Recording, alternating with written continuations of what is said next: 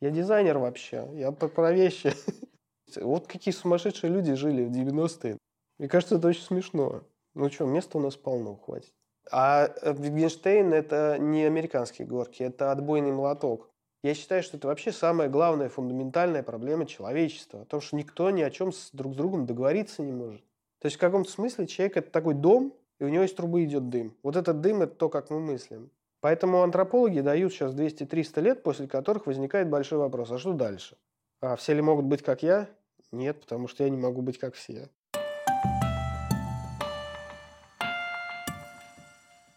Вы слушаете подкаст онлайн-школы дизайна и иллюстраций Bank Education.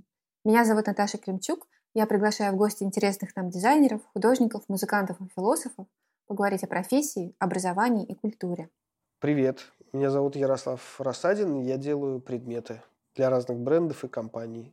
Я родился в Ульяновске и прожил там до школы в поселке Дачном такое. И поэтому я с самого-самого прям такого маленького детства а уже занимался какими-то ручными вещами.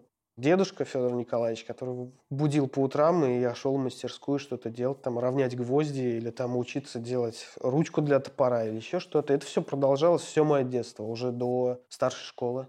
И я, честно говоря, думал, что я буду каким-то машинистом или столером или плотником. И все к этому шло. У нас была школа народной традиционной культуры, где я уже учился на резьбу по дереву, на столярное делать это все. И, в общем, э, я пошел в технический университет на автомобильного инженера. И то есть в какой-то момент у меня оказалось так, что я мог э, создавать вещи, в принципе, руками, мог смотреть на них с точки зрения там этнографии какой-то, если мы говорим о народной традиционной культуре. То есть это сделать там, я не знаю, какое-нибудь изделие мог смотреть как инженер технически, но мне очень интересно было, ну, какая-то смысловая нагруженность этого всего, культурная нагруженность. И потом оказалось, что это и есть промышленный дизайн. Я уже в институте на четвертом курсе понял, что я вряд ли буду разрабатывать коробку передачи двигатель. Хотя неплохо, в общем, получалось. И последний курс я уже делал дизайн. Это было абсолютно естественно. Ну, то есть, как бы я был связан с вещами. Другое дело, что я через это сейчас уже вышел на какие-то другие связи просто. То есть, когда стало интересно мышление, человек, культура, то это весь материальный мир стало интересно, как к этому прикладывается и как он существует в этом. Но раньше было больно, когда я жил с претензией на то, что я знаю, как правильно.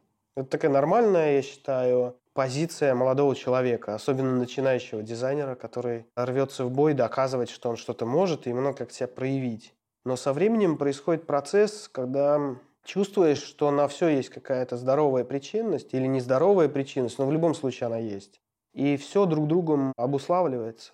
Поэтому, если есть какие-то вещи, которые можно считать формально некрасивыми, по большому счету на то, чтобы они появились, происходит культурный процесс, технологический процесс, бизнес-процесс, экономический, какой-то еще, который эту штуку сделал просто ну, естественным образом. Поэтому ходить на все это злиться можно, но это не очень продуктивно.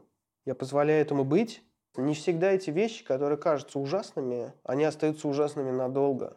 Я бы никогда не подумал, что я буду смотреть на лужковскую архитектуру, например, с иронией. То есть я знаю, что есть а, там какие-то здания в Москве, вот на Лубянке Наутилус, например. Я, например, думаю, а почему ее не оставить? Потому что кто-то будет ходить через 50 лет и улыбаться и думать, вот какие сумасшедшие люди жили в 90-е. Ну пусть вот там можно убрать, а вот эта штука пусть стоит со всем ее нынешним ужасом того, как это сделано с точки зрения материала, геометрии, отсылок каких-то. Мне кажется, это очень смешно. Ну что, места у нас полно, хватит.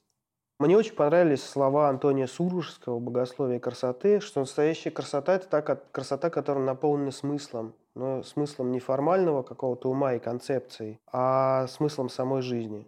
Для меня это разворачивается в некую уместность.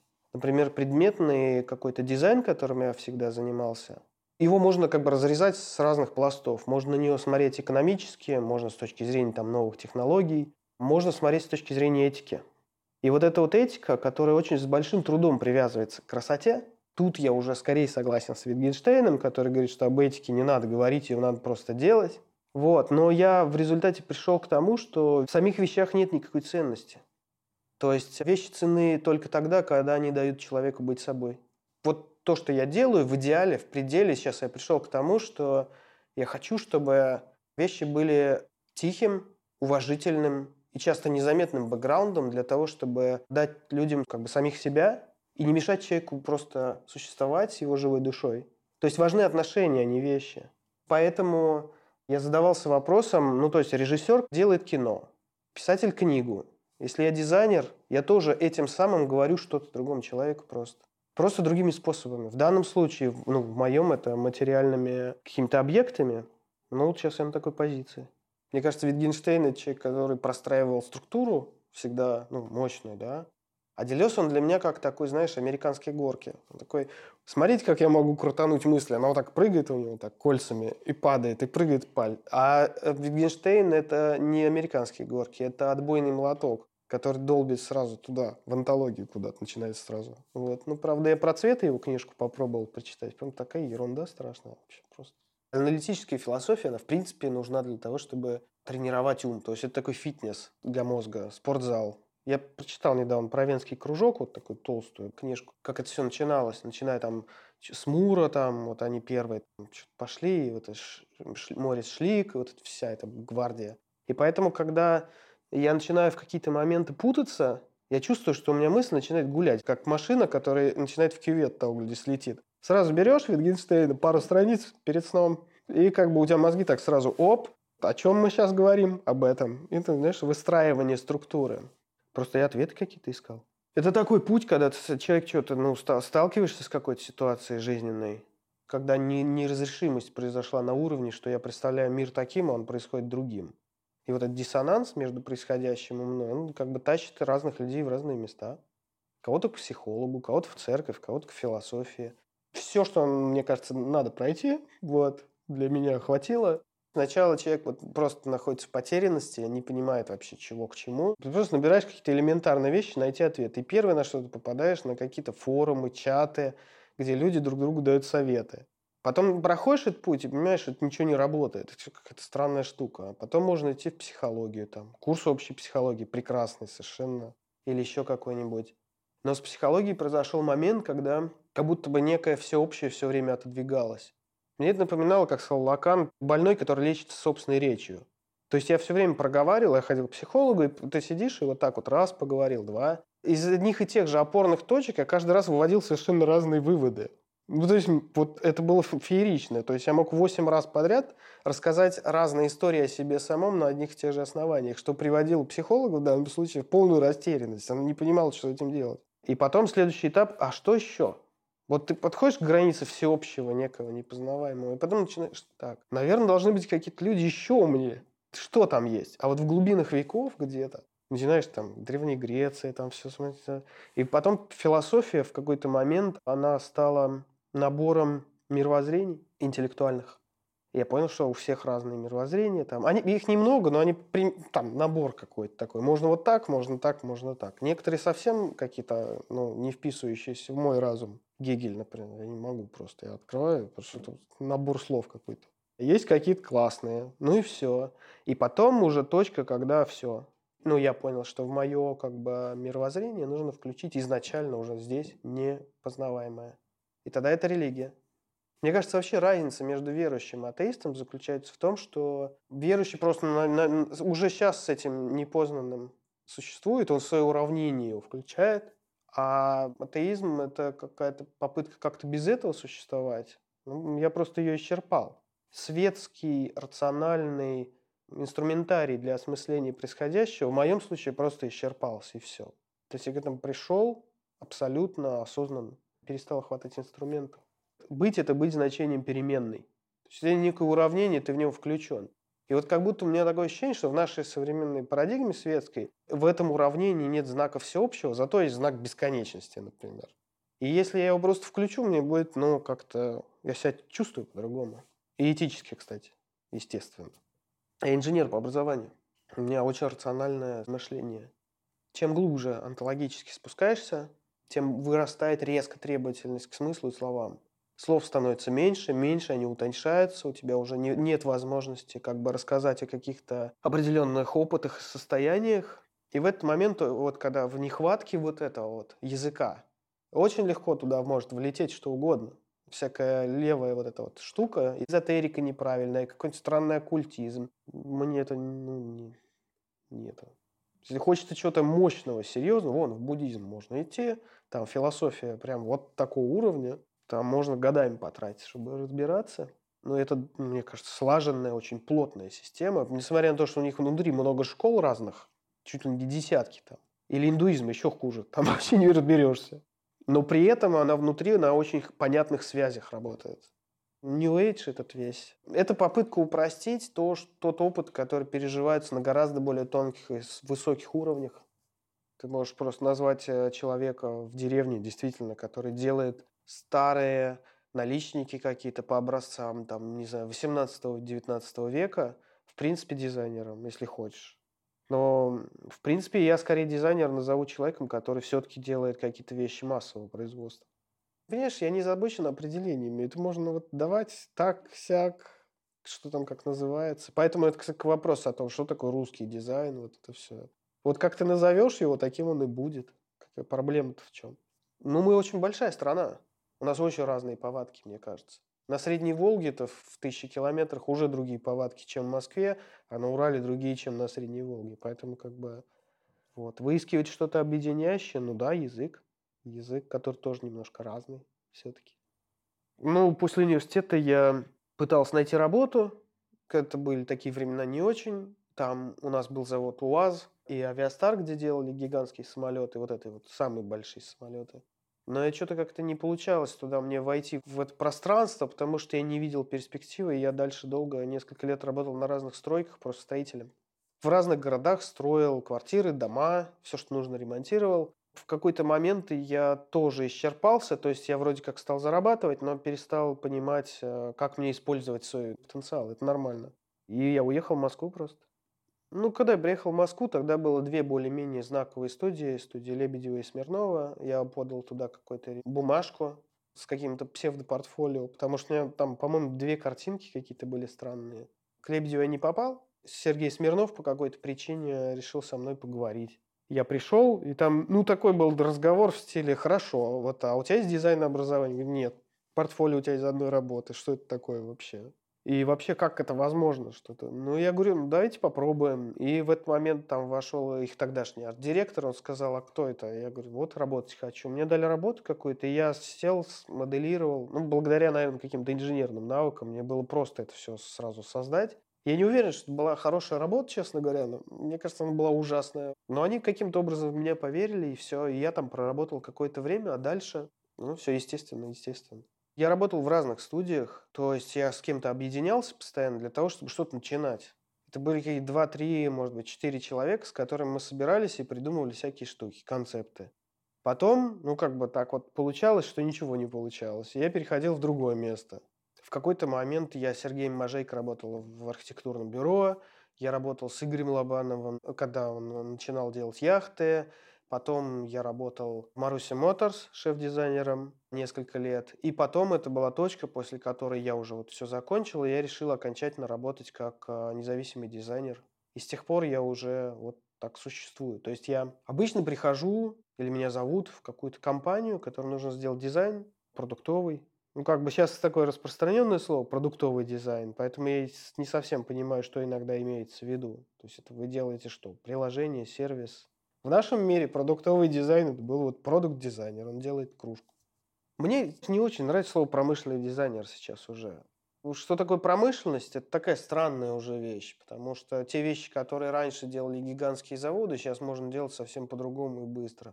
То есть все мутирует, все меняется. И вот а, у слова в промышленность какое-то такое звучание, знаешь, тяжелое, как будто мы экскаваторы какие-то делаем но я делаю посуду или освещение. Ну, в этом может быть минимальная доля промышленности как таковой. Но мои заказчики это три типа, наверное, компании. Это первые большие какие-то крупные, то есть я делаю там для сплата зубные щетки или вот для Сбера мы сделали автомобиль Flip такой электро. Есть второй тип, это где я в партнерстве работаю, в долговременном таком контрактном. Tower Devices. Мы делаем прибор для измерения состава тела. Это Бобер компания, где мы делаем термопосуду различную. Термосы, кружки, все на свете. И третий тип, я с большим удовольствием, наверное, вот до сих пор работаю с разными стартапами, где есть возможность ну, удивиться как-то, что-то такое, ну, интересное. Ну, кофейные чашки недавно сделал. Мне вообще очень нравится этот процесс, который сейчас происходит, когда дизайнер занимается не то чтобы придумыванием идей, выкладыванием их на Behance, а когда лучше сделаю мало, сделаю пару стульев или пару вещей каких, но попробую их произвести сам. И тогда человек, как бы, он и дизайнер, и предприниматель, и человек, который наблюдает за жизнью, за культурой, и вот он берет как бы это все и пытается, пусть немного, но оно живет как бы внутри уже и экономической системы. Это очень радует. Даже если этого немного. Но в этом больше смысла, чем просто рисовать картинки. Я считаю, что мы не управляем, во-первых, мышлением своим никак. Оно нам дается. Чтобы это понять, достаточно хоть раз просто посидеть глубоко в медитации или вообще подумать о том, как происходит рождение мыслей в голове. Или выборов каких-то вот интенций, да. Поэтому это процесс, которому нужно дать свободу. Им не надо мешать, как рождается идея. Надо прийти в какое-то правильное состояние с правильным целеполаганием и не мешать этому случиться. В этом смысле рождение идей напоминает, как будто над нашей головой есть некий черный ящик, куда мы отправляем свои вроде бы запросы такие, знаешь, авансом на будущее, а потом ждем из него, из этого черного ящика идей. И они нам даются. Это и есть наше мышление. То есть в каком-то смысле человек – это такой дом, и у него из трубы идет дым. Вот этот дым – это то, как мы мыслим.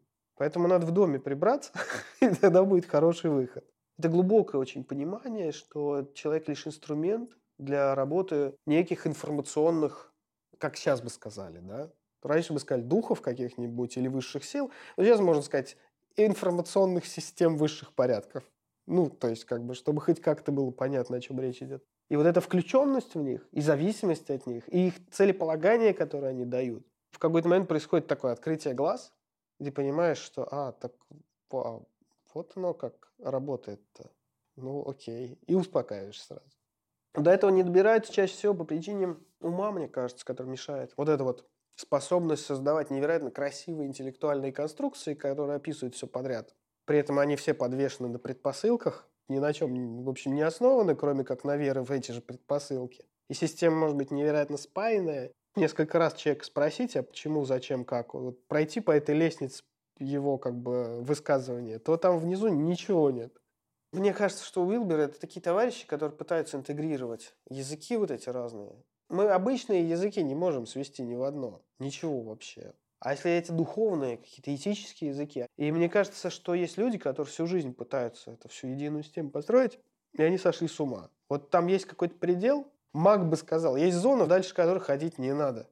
Это вот тот случай.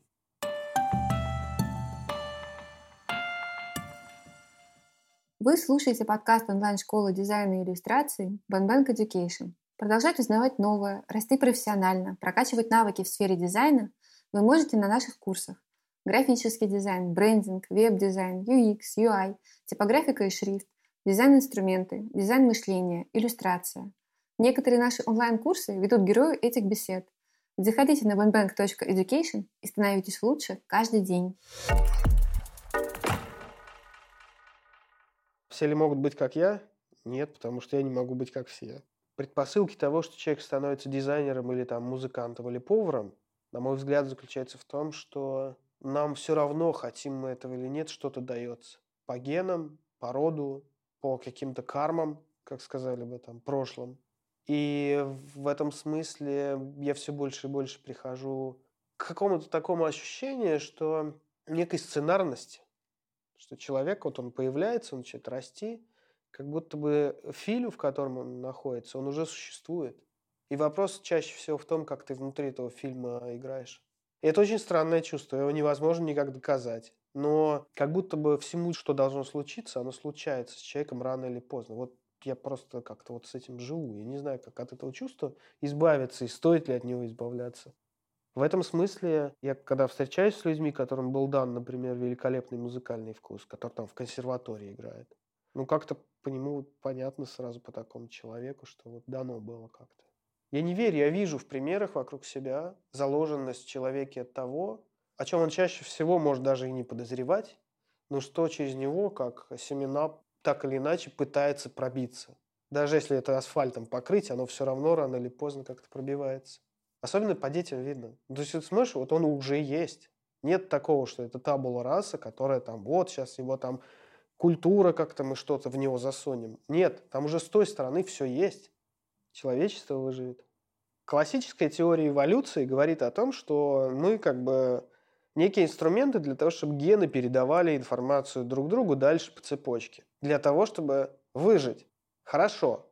Тогда почему внутри этой системы мы за последние 200 лет сожгли практически все ресурсы, которые были миллионы лет до этого, вырубили все леса, поубивали большую часть животных, в этом как бы люди обычно не видят конфликта. Все ради выживания. Что-то не видно, что эти гены стремятся к выживанию. Поэтому антропологи дают сейчас 200-300 лет, после которых возникает большой вопрос, а что дальше?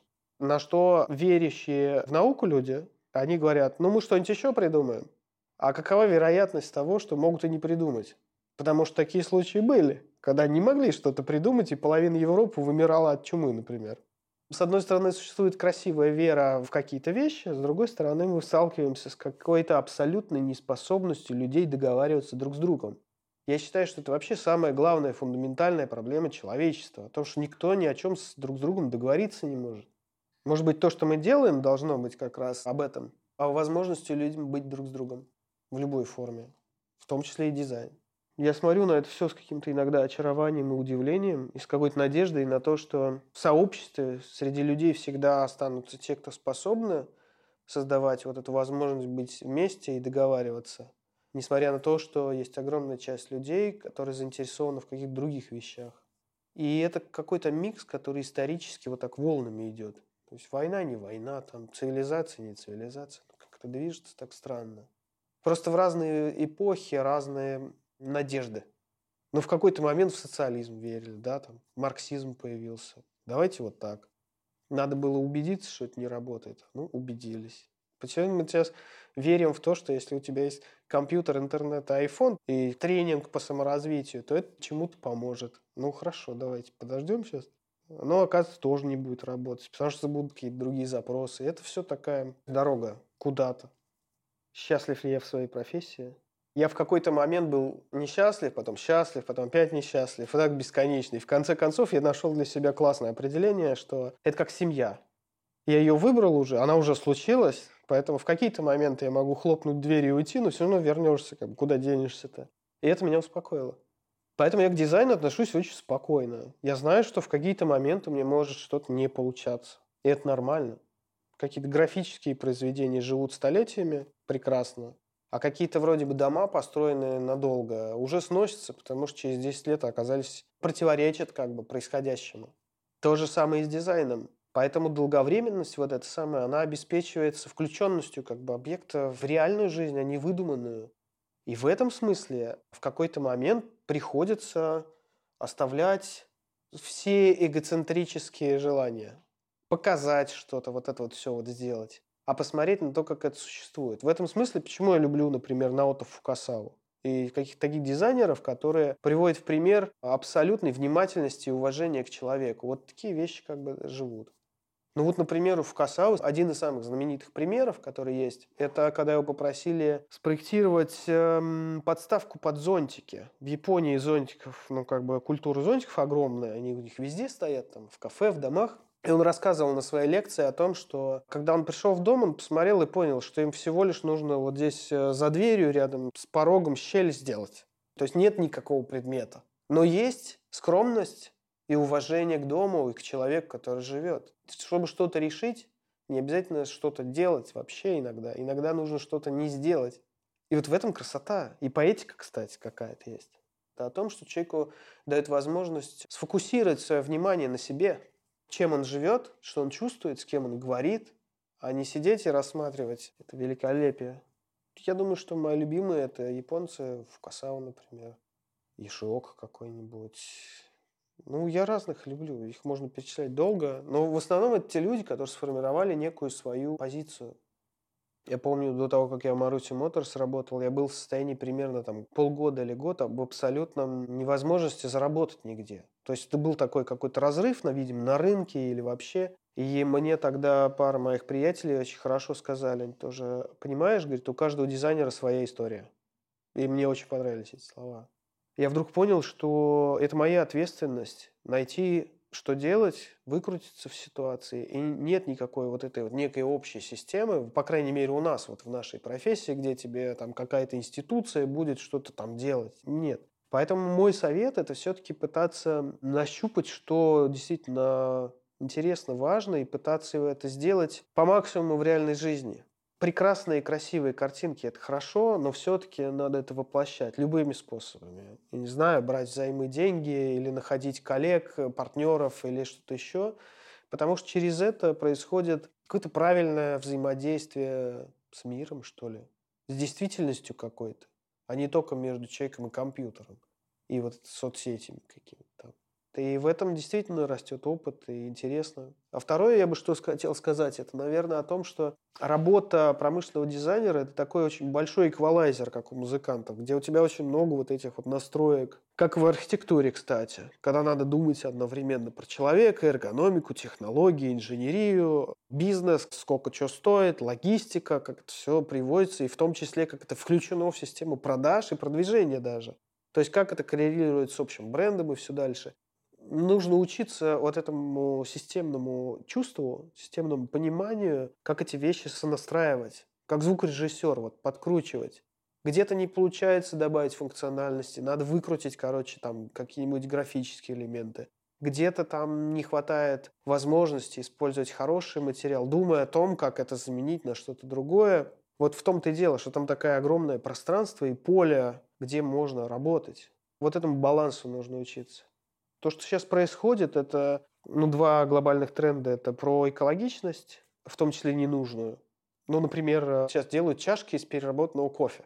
Кофе выкидывают отработанные зерна. Проблема в том, что кофейные зерна, насколько я знаю, биоразлагаемый хороший продукт. То есть, в принципе, это не нужно с ними ничего делать. Но есть целая инфраструктура, вот, потому что это красиво, ну там, как бы, да. Ну, то есть, э, это все просто такие, знаешь, интересные отклонения общего нормального здоровского тренда. Второе – это нано, вот эти все материалы. Вот эти все супер тонкие, короче, вещи, которые имеют совершенно фантастические, доселе невиденные свойства, которые надо будет когда-то использовать. И мы еще пока не знаем как.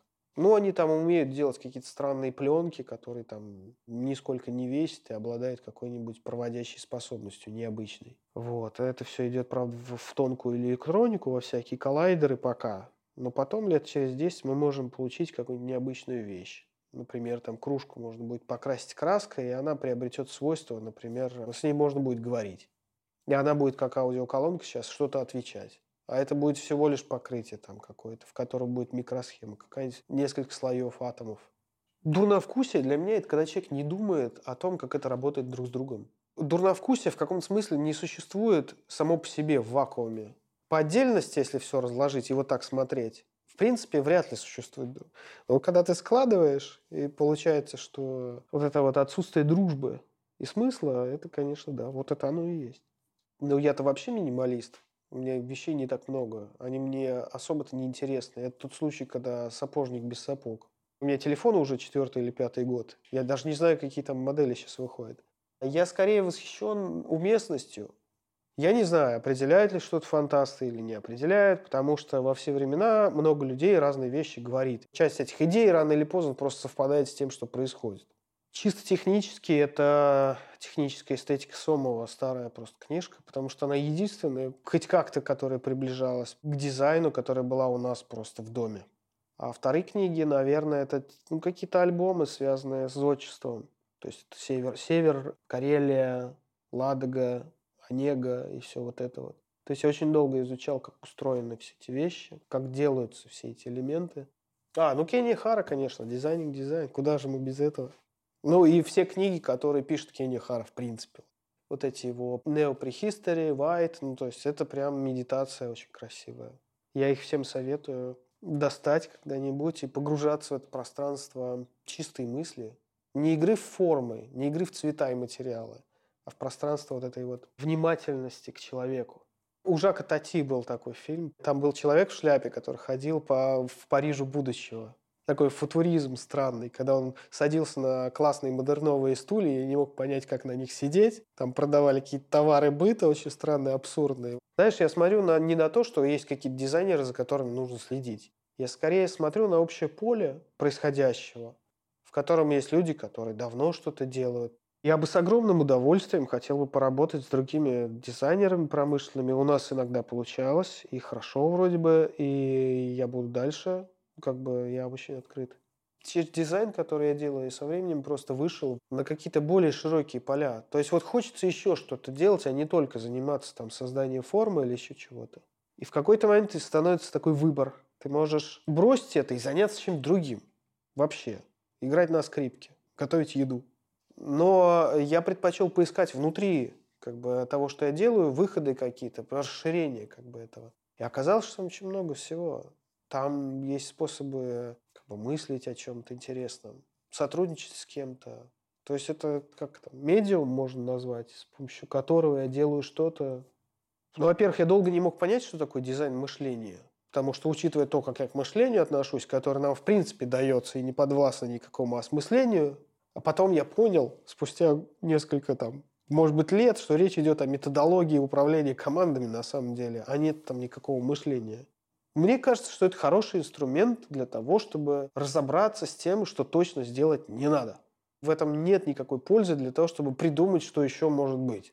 Я сейчас не про ТРИС говорю, потому что ТРИС – это конкретно инженерная вещь. Я как инженер видел, ну, как бы это читал все. И для того, чтобы решить кое-какие алгоритмически заранее продуманные задачи, в принципе, это работает. Но если мы говорим про выход за пределы, вот это out of the box, то там все валится. Все методы, Ближе всех к этому, наверное, мне понравилось, как Умберто Эко в семиотике по языку писал, когда он рассказывал о том, что, что такое метафора. То есть у тебя и так взаимосвязь каждого объекта в мышлении с другим есть, существует. Ты от одного, от кружки и стола к комнате, к дому, к стране можешь выйти путем просто вот этих вот перескоков. Изначально, когда ты о чем-то говоришь, о каком-то предмете, например, в данном случае там, про эту кружку, у тебя в сознании уже простроено все пространство взаимосвязи, возможных о том, где эта кружка существует. Что ты ее пьешь, из чего она сделана, что в ней налито, что, может быть, тебе ее подарила и бабушка. Ну, то есть, как бы оно уже там есть. И вопрос в том, как ты в этом пространстве, у тебя мысль пробегает от одного к другому, как бы. И вот здесь находится креатив, в возможности бегать свободно по вот этим метафорам ассоциациям. А для этого нужно отпустить себя, как бы дать этому произойти, не замусоривать это схемами, не замусоривать это. То есть разум должен в этот момент логически помогать, а не быть главным. Вот в этом как бы фишка. Вот первое – это открытость и доверие, того, что все придумаешь, все будет хорошо. А второе – то, что разум со своей логикой, рациональностью, он бы это поддержит и не даст этому свалиться в хаос. Как бы. Вот, поэтому к методикам которые вот креативные, знаешь, вот где клеют стикеры, вот это все, ну, как бы хорошо, клейте.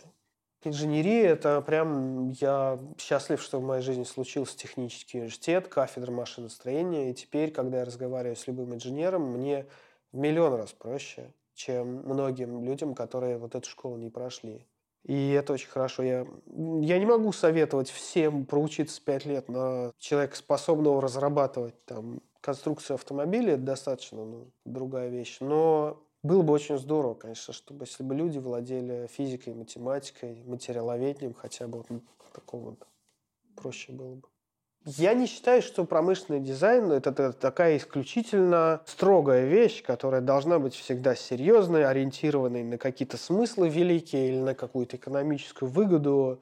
И в этом тогда уйдет вся игра и вся поэтика. К счастью, к огромному, есть очень много смешных, классных штук, элегантных, красивых, которые ни зачем не нужны. Иногда мне порой кажется, что в этих вещах какого-то смысла больше, чем в чисто практических. Ну, как ни странно. Ну, то есть э, у тебя может быть какая-то милая, странная вещь, как вот у меня есть, например, открывашка от дизайнеров из э, Южной Кореи в форме из странного иероглифа. И она, ну, как бы веселая и приносит больше ценности для души и радости, чем э, еще одна практическая модель телефона. Ну, какая разница? У меня папа преподаватель литературы на кафедре русского языка и литературы в университете. Я с детства видел, что это такое настоящее преподавание. И для меня это серьезная работа. Я не могу вот так. Полдня поработал, а потом пошел что-то вечером рассказал людям. Хороший, взвешенный, серьезный курс, но это такая работа просто. Для меня это вот как раз как Умберто, который мог все рассказать про все. Вот у него книжка вот такая, там вся структура все.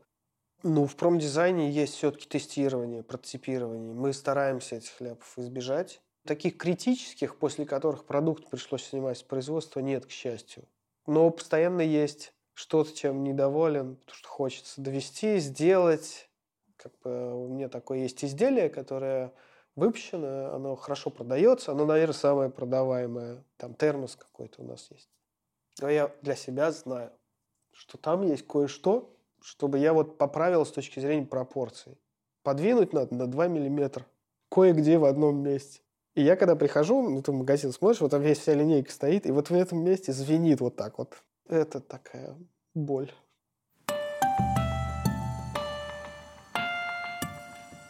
Вы слушали подкаст онлайн-школы дизайна и иллюстраций Bank Education. Видеозаписи и подкасты других бесед вы найдете на сайте bank.education.